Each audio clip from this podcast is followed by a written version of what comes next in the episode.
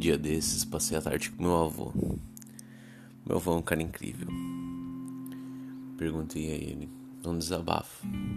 Vô, a gente esquece. Ele prontamente. Não, a gente não esquece. Nunca. Nunca. Como é que faz então?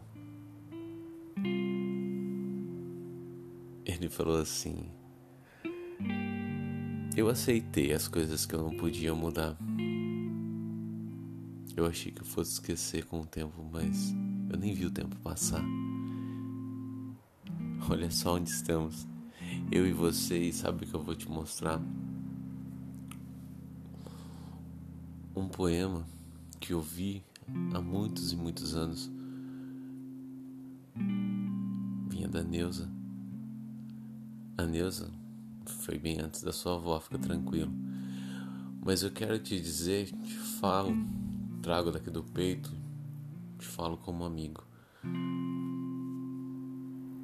Eu me apaixonei antes. Eu achava que eu nunca, nunca poderia seguir em frente e, e olha só, me casei. Me casei com sua avó. E o que, que significa? Tem coisas que a gente não esquece. Tem coisas que se intensifica. Porque algumas coisas são assim, intensas, porque permanecem. Tem coisas que vêm para ficar. E você tem que saber observar quais são. Eu te ofereço, meu filho, um poema. Um poema que a Neide fez para mim quando eu tinha mais ou menos, pouco menos da sua idade. E a idade, falar de idade é só saber de saudade do tempo que se foi, que eu me lamento e que tanto aconteceu, graças a Deus. Tudo tem seu momento. E eu nunca compartilhei isso com ninguém. Essa aqui é uma poesia que a Neide fez para mim de quando ela. Foi assim. Eu fiz uma carta, entreguei para minha sobrinha, falei: Fia, corre, entrega lá pra Neide. A gente ali na roça, todo mundo correndo. É, a gente era moleque, né? Era pra estar tá trabalhando, mas a gente tava lá brincando. E eu já de olho na Neide, fazia tempo. Moça linda, cabelo volumoso, pele vistosa. Aqueles olhos, meu Deus, eu nunca vou esquecer aqueles olhos, aquele olhar. É, filho, tem coisa que a gente não esquece. Eu escrevi uma carta para ela e eu nunca me conformei. Ela jogou minha carta no rio. Que eu não sou bom de insistir. Eu aceito o desafio, mas eu sei que eu vou desmoecer. Mas eu fui. Eu falei, eu gosto dessa menina, cara. Eu vou tentar alguma coisa. Fica vendo só. Tá bom. Esperei. Nunca tive resposta da carta. Só soube mesmo pela minha sobrinha que ela tinha jogado no rio logo depois que leu.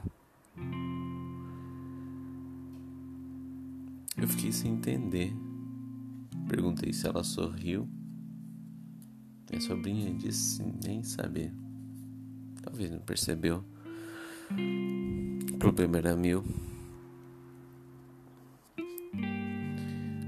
Mas a notícia boa chegou. Mas a Neide, ela era aquela mulher que tinha cara, chega de frente. E ela declamou para mim um poema ali, o verso livre na cara dura. E eu nunca mais esqueci. ela nomeou como a flor de laranjeira que trouxe no cabelo. Na verdade, fui eu que dei esse nome. Porque ela trazia uma flor de laranjeira no cabelo e recitou a partir disso. A flor de laranjeira suspira. O amor que é do meu gosto, dos meus braços ninguém tira. Desde que te vi, esse teu jeitinho me agradou. Vejo que és um moço sério, trabalhador. Confesso, fico triste em saber que és jogador. A carta que me enviou, pratiquei uma má ação. Tuas letras escorrem em tinta feito lágrimas, papel de luz na água. Peço-te perdão. E eu nunca mais esqueci esses versos. Filho, eu trago-te isso há tanto tempo no peito, há tanto tempo que carrego, compartilho a existência de outras gerações. Não sei se Neide vive, não sei se Neide. Não sei de Neide.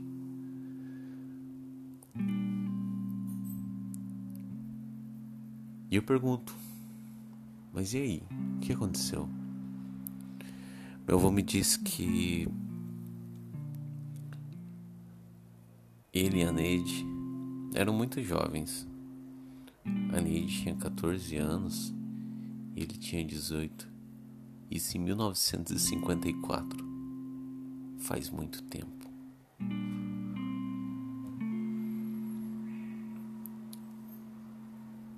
Ela disse para ele que era muito nova para se envolver e que ele tinha que esperar.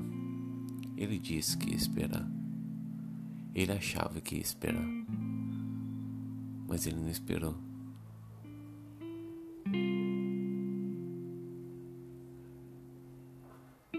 Com o tempo, ele procurou a Neide. Neide, deixa eu falar pra você. Foi bom te ver. Quanto tempo, né? A Neide nem respondeu.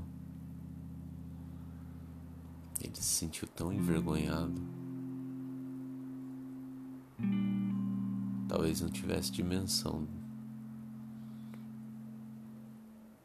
do quão importante fosse para ela. Foi exatamente isso que ele sentiu. Despedaçado Cara.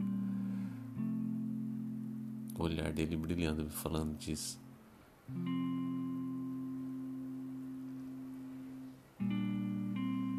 A tristeza humaniza, né? Foi o que ele me falou.